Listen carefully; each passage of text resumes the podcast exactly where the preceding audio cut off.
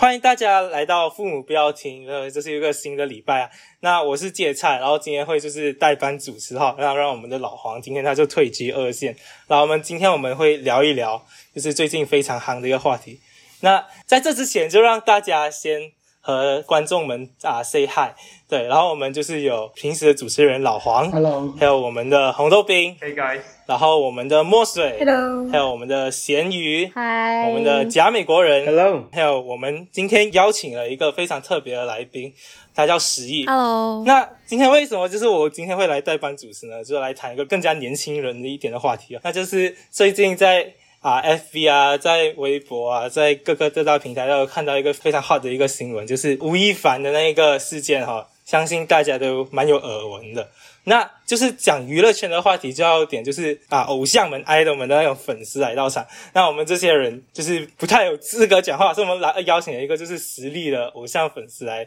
啊，我们今天的 podcast 我们一起聊这个话题。那就是我们今天的嘉宾十一。那十一，你可以大概介绍一下你自己。就是当粉丝已经九年了，就是陆陆续续也喜欢过蛮多的 idol。目前主要混迹的饭圈就是内娱跟韩娱。对，那就帮广大民众就是普及一下知识。那内娱就是内地的娱乐，然后韩娱是韩国娱乐。对啊，因为最近娱乐圈大家都看到非常多的消息嘛，对不对？从就是前段时间啊，就是选秀节目就有一个那个青春女三叫停播，对，然后就整个解散，然后到最近发生吴亦凡的事件，都听到偶像圈啊，然后粉丝圈啊、饭圈啊，都有非常多那种媒体啊、都新闻啊，都在 Facebook 啊、IG 都可以看。那我们今天就先聊一下，就是那个吴亦凡的那件事情。听咸鱼讲，咸鱼好像追踪的蛮多。那么咸鱼要不要跟我们大概讲一下，就是吴亦凡到底发生了什么事情？就呃，吴亦凡呢，他很多年前就其实有报过相关的事情，就来常常去约炮啊，就俗称他为加拿大炮王。就这个很多年前就有这个称号哦。那他最近呢，导致他现在就是名声败落的原因是讲他有犯罪的倾向，就是。他侵犯未成年，然后还通过骗人的方式来去就是打炮，然后还有透过粉丝头目来选妃，然后还有企图就对那些受害者下套，就是他做了很多事情他都不承认啊，他们是这样讲。然后现在有各个很多女生都有出来发声，讲吴亦凡就有对他们有一些比较那种挑逗的言语，就是整个要上人家那一种感感觉啊。然后最近是有一个女生叫美竹。把这件事情爆料出来，然后受到广大人民的，就是去追踪这件事情哦。然后虽然他一直在辟谣、辟谣、辟谣，但是大家都不买单啊。然后很多合约。包括中国官媒都跟他解约，还有出来批评哈。啊，OK，我因为我是有微博在我的那个 iPad 上面，对啊，然后最近也有看到，就是非常多那个官媒啊，就是开始打枪他，就是讲他是劣迹艺人，整个有点 cancel culture 这样子啊，就是这个人做好一件事情，然后我们就这样就封杀。那就是你们对这件事情有什么看法？然后就是整个媒体也有在控制整个这个新闻那个东乡啊，然后也有很多他的代言的那种公司啊，在开始跟他解约啊。对，总之新闻都非常多。那你们对这整件事情有什么看法？因为我之前哦是有粉过吴亦凡一段时间，我不介意跟大家讲，我确实有粉过他一段时间。那时候好像是我高一，就呃看到中国有嘻哈，就很喜欢他那时候的整个态度，还有他的那种造型，就是 我就觉得他很好看。然后可是就是颜粉嘛，就一段时间过后，就是看别的男明星啊，有更帅的人嘛，所以就没有粉他。然后我对于这件事情的看法，其实我觉得我不意外，你知道吗？因为从很久很久，就是那时候我粉他的时候，诶，他的那个加拿大炮王那个称呼就已经在跟着好，所以我觉得就是呃不可能空穴来风啊，所以就是事出必有因。就是有这个头衔呢，就肯定是有关于一些东西，虽然是被压下来了，但是我是觉得是有这些事情的存在，然后现在被爆出来，我是一点都不意外的啦，讲真的。然后我觉得，呃，讲讲来这个事情哦，其实我觉得蛮不好的，你知道，就是对于整个偶像圈子，因为他是前 XO 的队员嘛，所以他也算是一个偶像出道的人，虽然他有转去拍电影那些好啦，但是还是我觉得 他就是一个偶像哦。然后讲真的，我觉得对整个偶像圈子来讲很不友好，尤其是发生了这件事情过后哦，他还写什么呃，如果犯罪，我自己走进监牢那种事情，我真的是觉得很搞笑啊。然后过后，我很不理解是，为什么那些现在还愿意相信这哈人，明明都那么多的女性出来给予那种证据，包括连都美竹都因为这件事情都有进到公安局消失了二十四个小时。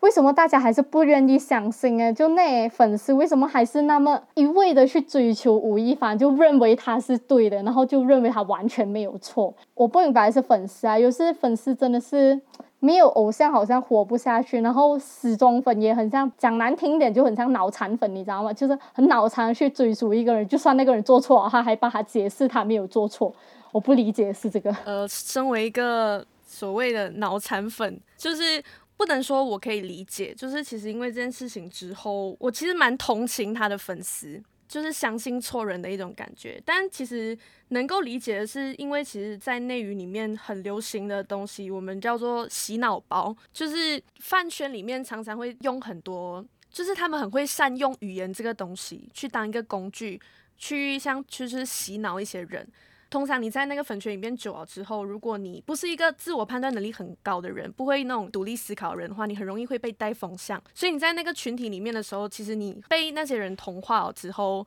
你的思想已经不完全是你自己的思想了。所以啊，咸鱼刚刚讲就是不明白为什么还是帮他解释，觉得他没有错。其实事实上是他们不是帮他解释，是他们真的认为就是他没有错，就他们已经。被那个人设蛊惑啊，就是他永远都觉得哦，吴亦凡就是一个天真烂漫的一个大男孩的一个形象，就是他们有点像是在欺骗自己的感觉。其实讲真的，我很赞同就徐艺讲的东西，因为一开始我有去接触就所谓的粉丝文化那些的时候，我真的有发现这些现象。但是因为自己属于那种不去在乎，你知道，就是没有像他们的那样死忠粉的那一种，去无限的去打头啊，去喜欢啊，去帮他刷。Views 啊，还是一直去关注他的动态的那一种，我就属于那种比较懒散的人哦，就是喜欢，然后有时候又不理的那一种人。然后有一段时间，我曾经哦加入过吴亦凡的就粉丝群，我可以讲，这是我其中一个不粉他的原因，你知道吗？就是因为他的粉丝，我太不喜欢他的粉丝啊，你懂？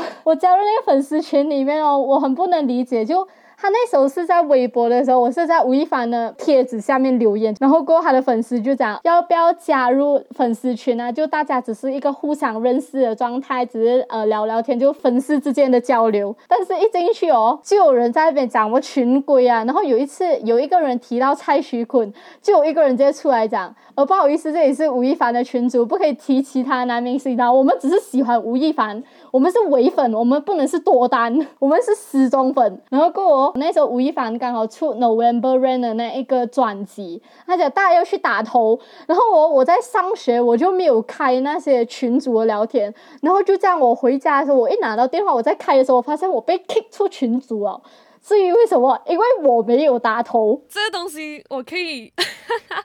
因为我是就是在这种群组里面的人啦。应该讲，在内娱里面，唯粉的文化是根深蒂固的。因为这是一个资本的战争，资源的战争。因为现在大家都在讲求流量之类的东西，所以在顶流之间是不可能存在多单这件事情。然后所谓的那些打头。控评哦，我们所谓的控评就是最多赞的就会在最上面出现嘛，就是控评的意思就是把好的留言控到上面去，让路人点进来的时候第一个看到的是好的留言的这种概念，就是所以他们会很注重在控制言论这件事情上面。然后你讲的这个不打头就把你踢出去的这个文化是有的，就是其实每个粉丝群体是不一样，就是呃。我如果听你像这样子讲的话，我会觉得吴亦凡这个粉丝群体可能比较激进一点，没有错。然后刚才补充一下，他没有解释到多单，多单就是喜欢很多偶像，没有单单粉一个吧。我就是他们认为，就是这些人不叫真正的粉丝。通常他们会要求你在内娱里面不能是多单，你可能可以单韩娱里面的谁之类的这样子，就是看他们要求的那个严格程度。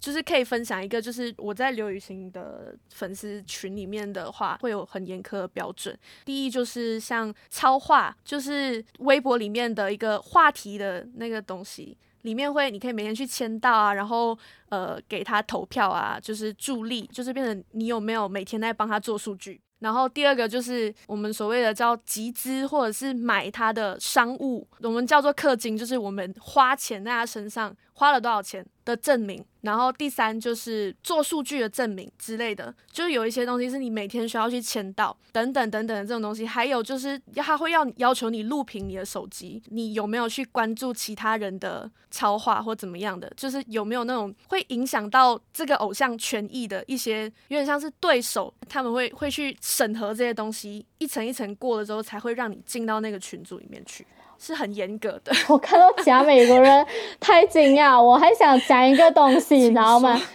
假美国人，你你在你你知道吗？如果你在就是呃饭圈里面，你粉一个偶像，还是你粉一个明星都好，你没有集资，你没有氪金，你不叫粉丝，你叫白嫖。我刚忘记讲这件事情。我现在听着你们讲话，我我很很毁三观一下。我我也毁三观。我可以这里把我的认知拿出来分享一下吗？基本上圈粉就是一个宗教行为，那个粉丝就是神，然后你们刚刚讲的那个只可以有一个粉丝，那个就是一神教。然后呢，你们讲要每一天刷屏，然后要去证明你支持了，那个就是证明你有捐钱给这个教会嘛，或者这个宗教团体嘛。然后那资深的粉丝你要去 follow 那个就是大概是那一种什么。道士、传教士那种等级了，你们这些只是小小的信徒等级，其实就是一个宗教行为来的嘛。然后，其实你做这些东西到底想要得到什么？我个人只是比较好奇，是这一个部分。你你你可以得到什么？我其实我有看过一个影片，你知道吗？他是属于那种真的是资深粉饭圈的那种玩家。然后，你懂他讲，他从这里得到的是什么？快感，去骂人的快感。去撕别人的快感，他讲他知道他在玩什么，他讲他知道他在做的是一场资本家之间的游戏，他懂他是被割韭菜，但是他就愿意，他就开心，然后他就去撕别人，他也很开心。就是看别人黑到一无所有的时候，他更开心。你不会觉得这个东西很扭曲、很奇怪、很是很扭曲？但是我觉得很有趣诶。对我来讲，如果 OK，我是我觉得我是 Beatles 的粉丝。对我来讲，你是粉丝的话，你就是你喜欢那个人做的音乐。你喜欢那个人出的歌，在内地娱乐不是这样。不，我是觉得很官僚化哎，很 bureaucratic 哎。你每天有你的 KPI，你要去占他的 post，你要去氪金，你要怎样，你要怎样，不然你不是真正的 fan。他没有出一个 license 给你，我觉得你很亏哦。所以证明了你是一个真正的 fans，然后没有然后，就真的就是一个你自己的身份认同。他其实真的就是你被那个群体影响之后，你会觉得你不做这件事情你是错的，所以你就会做，不然你就是白嫖，你没有资格喜欢他。他们会传输一个概念，就是哦，你现在做这件事情是为了他，为了他有更光明的未来。我我觉得应该反过来吧，你应该是他的偶像吧，你把他推得这么高，然后你让他未来走得很顺遂。没有，我只是觉得。为什么在资本主义的游戏里面可以形成一种这么大爱的行为？可以把这个这么大爱的行为合理化成这个样子，这是很有趣的嘞。的确，我也觉得是蛮有趣的。然后，其实刚刚老黄那个比喻其实比较好，就是类似一种宗教信仰，就是有一个唯一的信仰，然后有就是下面的信徒，然后有教宗，有什么等等之类的。然后，其实刚刚老黄刚刚其实问了一个，其实我也觉得蛮有趣的问题，就是是为了什么嘞？刚刚其实我觉得实际的讲很好啊，就是为了我自己啊，就好像你信基督得永生这样子，它就是一种生命里出现了一盏光。那刚刚好，这个光呢是有可能是你的宗教嘛？但在番茄的话，就是他们那个 idol，他们的那个偶像。就我没有宗教的那一种光，其实是回到你自己本身的。比如说，我信主得永生，所以永生是我自己。老老黄，这个我可以举例啊。因为我身边曾经一个朋友，他他就是突然粉上五月天，你懂为什么吗？他讲在他人生最低谷、最黑暗、最孤单的时候，他听到了五月天的歌，他得到了他心灵的寄托，就他觉得他从此不再孤单，有音乐，有五月天陪着他。对，这也是我想讲的，就是我觉得粉一个偶像最根本的一个，一定要一定要有这样子的事情，就是你要觉得你从他身上得到的东西。呃，就是我觉得你自己还是要有所收获，而不是说你喜欢就是只是呃一味的在付出做一些东西，但是你自己没有得到东西的话，你如果是在不开心，觉得你做这些事情，我为什么要这样做？你如果是这样想的话，你是绝对不会得到东西的。就是你自己要会衡量。就比如讲所谓的那种每天做数据的事情，我也是有空就去做。如果我今天真的很忙，我没有去做，我也不会觉得有愧疚感。这就是你自己的想法，就你有没有要去在意每个人对你的那个身份的那个认可？但是不是每一个进入饭圈的人，这些粉丝都有这样子的心态，所以很多人就会迷失在这种东西里面。看到饭圈里面一直呼吁讲哦，你要买这个买这个买这个，他们就会偷父母的钱啊去买这些东西，都是他们会被影响到做出这种歪掉了的行为。就是所以真的啊，还是那句话，就觉得如果你没有一个。够坚硬的心，或者是会会思考的这个头脑的话，就真的不能够轻易踏入饭圈这个地方。刚刚听到大家都讲，其实很多。那我其实就现在比较想问墨水啊，因为墨水刚刚进了那么久，对，就是听到就是哥哥在饭圈混了那么多的人，就是讲了那么多的想法。然后就是啊，又有就是很好的这样追的，也有就是这种过激的那种。我记得那时候最红的是 TFBOYS，哇，然后就很多粉丝，然后就会开始送一堆礼物，就是送那种环游世界的机票啊，送那种房子啊，然后送很贵很贵的这种东西。然后你自己是怎样看饭圈？就是我觉得我这个年龄层的人，大多数应该都是属于这种白嫖的状态。就是我知道有一些粉丝圈，他是有要求自己的粉丝做很多这样的事情。不过对于我们这种外行人来，讲就会觉得是啊过激行为哦，就不会有那种想要加入的心态。然后其实一个白嫖可以做到的事情也蛮多。你喜欢一个音乐，你偶尔去听听下的音乐，但是你不要买，这种也是一种知识嘛，对不对？你还是有那个呃视频播放量，然后可能你把这个明星介绍给其他朋友，其他朋友就会觉得哎，我去看看啊。我觉得这样的行为其实也算是在给自己的自家偶像拉一点粉丝这样子。所以饭圈里面不允许那种没有做出。金钱给予，又或者是天天打卡这种行为的人，不允许他们叫自己为粉丝。我觉得这一点是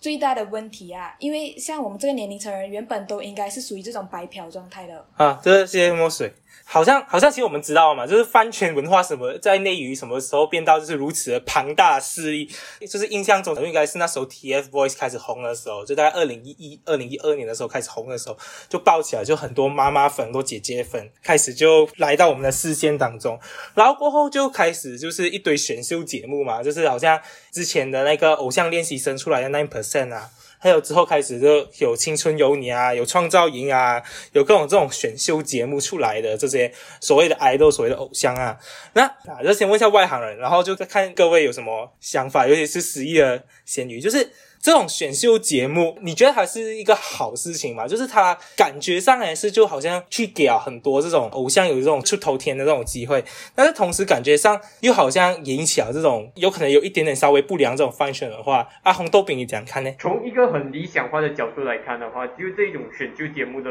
的确是可以带来正面影响，因为你可以发掘到一些民间的一些高手啊，比如说我就以那些欧美为例子啊，就是 A G T B G T 那一种有很多。蛮好看的一些高难度的一些舞蹈啊、特技啊、魔术啊，就发觉到这些天才吧可以做。但是另外一方面的话，有一点偏的，就是对一些特定群体的人就是比较中意咯。我个人觉得就是很像有一些 mean pictures about 那一个 A G T 啊，你秀的真实力四个 cross，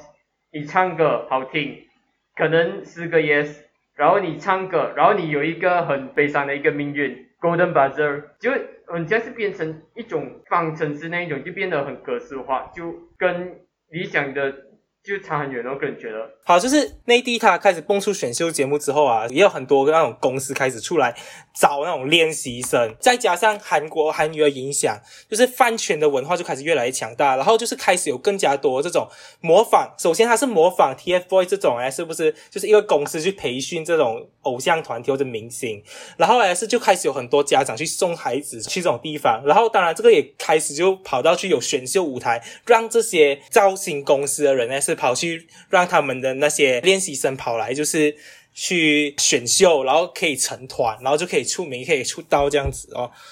那就是问一下大家，就是有什么对整个选秀节目这种现象啊，有什么感想？我觉得我们可以做个循序渐进。这样刚刚是完全不入行的红豆饼发言，像现在就有跟粉丝圈差一点边的我发言。对，就是这个选秀节目，其实虽然是讲他是从韩国那里学过来的一个形式啊，但是其实本质上，我觉得他这个中国的选秀节目所带来的东西，跟韩国选秀节目带来的东西其实是不一样的。这一个中国选秀圈出来的团体，虽然是在里面可能有有才华的人，也有被资本捧上天的人，但是到最后都是属于比较四零分散的状况。所以我个人看来啊，这个选秀节目在中国这里一个出现，它其实两个最大的不良影响。第一个其实是它会让真正有梦想的人被打压，比如我们看到这个《青春有你二》有一个呃练习生，应该是叫 Bunny 啊。他已经尝试过很多遍，想要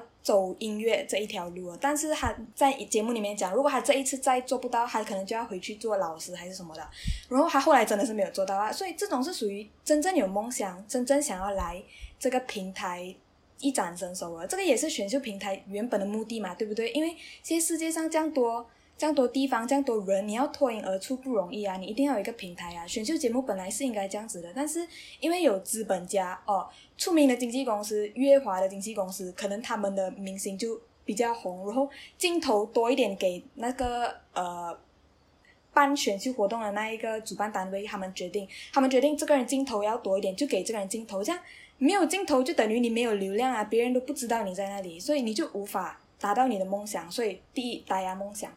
第二嘞是完全相反的，就是它会让当代年轻人觉得，呃，变出名赚钱是一条很容易的路。我们就来讲杨超越，就是呃，这个也是已经是众所周知了，就是唱唱不好，跳跳不好，rap rap 不到，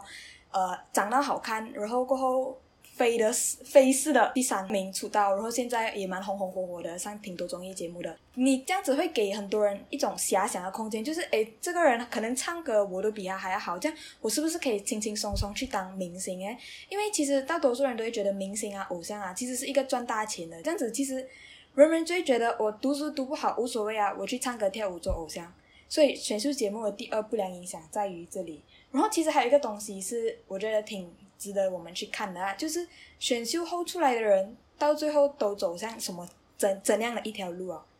嗯，我觉得墨水讲到第二个点，就是让那些年轻人讲做偶像是赚大钱的一个东西。我个人觉得 YouTube 这东西也是蛮正当的一个管道吧，蛮好的一个管道，去让年轻人有这一个不切实际的一个梦想，去变出名，然后赚大钱这东西。对啊，就是像刚才大家讲的，其实我的感觉就是整个大家给的感觉就是整个中国的整个选秀文化啊，整个饭圈文化，其实。有好有坏啊，其实也不能讲它是完全好或者完全坏，就好像刚刚有讲，就是他其实给了蛮多，就是想要表现自己，真的想成为 idol 的人，真的有这种路改变生活之类之类的。然后他其实整个饭圈还有整个啊偶像的那个圈子都是蛮不错的，只是 当然就是有人会去利用里面的一些变数来去达到某些事情，例如就是有可能就是为了要博眼球啊，还是为了要更多流量啊，做出一些啊人设啊，或者通过资本的手段去去怎么样。但是这也是无可避免的，只能讲说，就是希望就是在整个中国的党有在打压的情况下，有可能会更加完善这样的环境。就好像我就个人讲啊，就是好像刚刚啊，咸鱼还有墨水有讲，就是有可能会因为就是这些情况产生一些遗族。那就是让我自己最有感觉就是啊，马来西亚一个遗族啊，就是《青春有你三》的那个刘俊，对，就是他是一个蛮啊出名的一个那种 choreographer，就是编舞的，然后他自己跳舞也是蛮不错，然后我。自己认识他是当他在帮马嘉祺他们那个团体啊编舞的时候，他们编了一个舞蹈是那个蔡依林的那个怪美的时候，我就有注意到这个人，对，然后就整个清理的过程中，就是我是第一次就是有那么追一个人，就是从这个时候开始，他只有一个遗嘱。然后刚刚咸鱼和老黄表示就对这件事情有他们有话要讲，那就给他们来讲一讲。对啊对啊，我就非常难理解。偶像这个东西的存在价值是什么？好了，这个纯粹是一个老人家的一个一个疑惑。然后再来，我我作为一个一个在社会上泡了一段时间的人，我听你们这样子的用词，我就觉得有点，我不知道嘞，我总觉得好天真哦。哇，像你们这么无邪真好，你们竟然还是我我不懂啊，你们竟然还可以相信说这种是一个追寻梦想的一个手段。而不是完全经过商业计算的结果。其实我相信所有每一集的那一些都可以，因为导播，因为这个像你们讲的那个这这个经纪人公司的这个资本关系等等，其实这些东西本来就是完全被操控的。你们其实就跟着他们设计的剧本，其实你们所有的粉丝的这个部分都是完全在计算之中的。那你又有谁可以跟我讲这个这个饭圈里面没有他们？设计的人在里面，如果你们都可以讲说有很多这个怎么呃网军，其实饭圈里面怎么又会没有？那今天制定这些规则是自发制定还是被特定的人有意操弄？我当然你会这我会这样子讲，会觉得好像非常的没有希望。其实。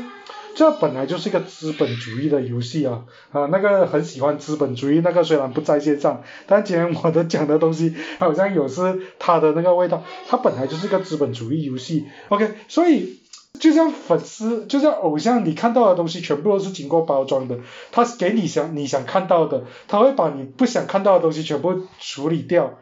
你你永远没有办法完全的从这个媒体，然后这种这种偶像的节目里面认识这个人，你认识到的纯粹只是一个经过包装之后的这个形象，好吧，就是一个假象。我不相信那个是个事实，所以呃，如果你今天发现了你偶像的真实的那一面是你没有办法接受的，你怎么办？你是不是从此之后人生的目标失去了？这个是一个可以思考的问题啦，啊。觉得其实其实老黄看得很清楚，就是其实那些东西都是事实来的，就真的其实都是假象，就是看你相信到哪个程度。就是其实你刚所谓讲的都是资本主义在控制的世界，其实那样我们都知道，呃，不是我们都知道，是我知道，因为其实很多粉丝还是不明白这个情况。那那我知道的前提下，我还这样子做的原因，就是我前面讲的那一些，就是一些。自己的信仰跟信念感的一个东西，但是我要怎样子去对抗这个资本主义？就是你要有你自己更丰厚的资本，就是所谓的公司后台这些东西，怎样子去让他拥有这些？所以就是创造他的知名度，让品牌信任他，给他代言，让他成为资本，就是战胜资本的唯一途径。这是我们的。目标应该应该可以这样讲，因为我们知道都是资本在掌控，这些东西都是假象，是真的，因为确实就是这样，所以我们我们要这样子让打破这些规则，就是用更多的资本去打。所以其实我很讨厌内娱，就我虽然自己混迹在里面，但其实我不愿意的。其实我非常讨厌里面的这些文化，非常就是我我其实很。很不明白为什么要做到这个程度，可是没有办法，就是因为我很喜欢刘雨欣这件事情，让我被逼一定要继续在这个里面，就是它变成一个信念啊。老实讲，就是其实其实我也不不理，我其实很多时候不理解我自己为什么会这样子，但是其实就是所谓刚刚一开始芥菜有提到的所谓妈粉、爸粉之类这种概念，就是有点像是你在。养一个孩子，你希望看到他成龙成凤。有时候偶像就是变成这样，你看到他一开始很青涩的那样子，但他慢慢变到越来越成熟，越来越就是可以站上大舞台的那种感觉，就是他会成为你一种成就感，因为你可能没有办法当那一个在舞台上享受聚光的那个人，但是你成就了他，这会成为了你的一个成就感的来源。老实讲，很多时候是这样。然后，如果如果刚刚讲到那个塌房这个事情的话，就是所谓的你认知中的这个偶像，他你发现他不符合你的这个认知的时候，这就是我们俗称的塌房的事件，就是你的房子塌了的这个概念。那我有资格讲话，是因为我之前喜欢的韩国团体里面，就我不是喜欢那个人，但他是团体里面的一些其他成员，他就是一些出格的事情，就是现在在人在监狱这样子，然后。真的就是万念俱灰，觉得你的人生都崩塌哦，你就是失去哦人生的目标那种感觉，确实是这样。所以我的概念就是，偶像你当然自己要会拿捏。回到我原本那一句话，就是你自己要有成熟的想法，你不能够因为今天偶像什么事情而你自己去死去活来，就是不可能的。就你一定还是你自己的生活，你自己的精彩。然后偶像他是一个辅助，他给你力量，然后你给他支持，就是一个这样子的概念而已。不能够因为说我爱这个人爱到就是。他出事情，我就不想活了。其实真的有这样子的事情，就是有两个方面嘛，要要么就是他还是继续相信他，也有可能，要么就是他就想说，哦，万念俱灰，我相信一直以来相信了一个错的人，然后我就觉得，哦，这样我觉得我现在这个世界我都不相信啊，我想要去死，这样子的人也确实有，所以就是总归来说，追星就是自己真的要好好的拿捏好。好像刚刚老黄还有十一讲了，其实对啊，就是我们今天讨论了那么多，就从吴亦凡的那个啊、最近发生的这不良事件开始，就讲到整个饭圈文化，还有整个选秀节目这种这样子的平台，整个内娱的那个啊、偶像文化其实是非常。是蛮成熟的一个状态，但是当然它里面有一些地方是会被一些东西去利用的，例如被资本主义利用，或者是啊、被一些有啊、有心的人去利用，然后去制造一些大家不想看到的东西，例如刚刚好像咸鱼啊和墨水都有提到一些遗嘱之类的。那刚刚老黄也提出了一个非常好的问题，就是其实偶像的价值在哪里？就是当整个东西你就知道是一个虚假的，是一个资本主义定制而出来，为了观众而看的一个事情。整个饭圈也有可能是被这种资本主义操控的东西的话，那你身为就是这种饭圈的粉丝，你是一个怎么样的心态去面对这些东西？那其实啊、我觉得这可以留给这大家自己呃自己听完这个 podcast 之后自己去想，到底是。我们其实生活中除了饭圈以外，其实也也不少这种就是被创造出来，然后让我们去相信的一些事情。那我们这里只能说，就是让大家就是理智追星啊，那就是希望就有在追星的人，也有就是永远保持着就是你们追星的那道光。然后没有追星人也可以多多了解一下饭圈文化。那我们今天就讲到这里吧，那就感谢大家收听，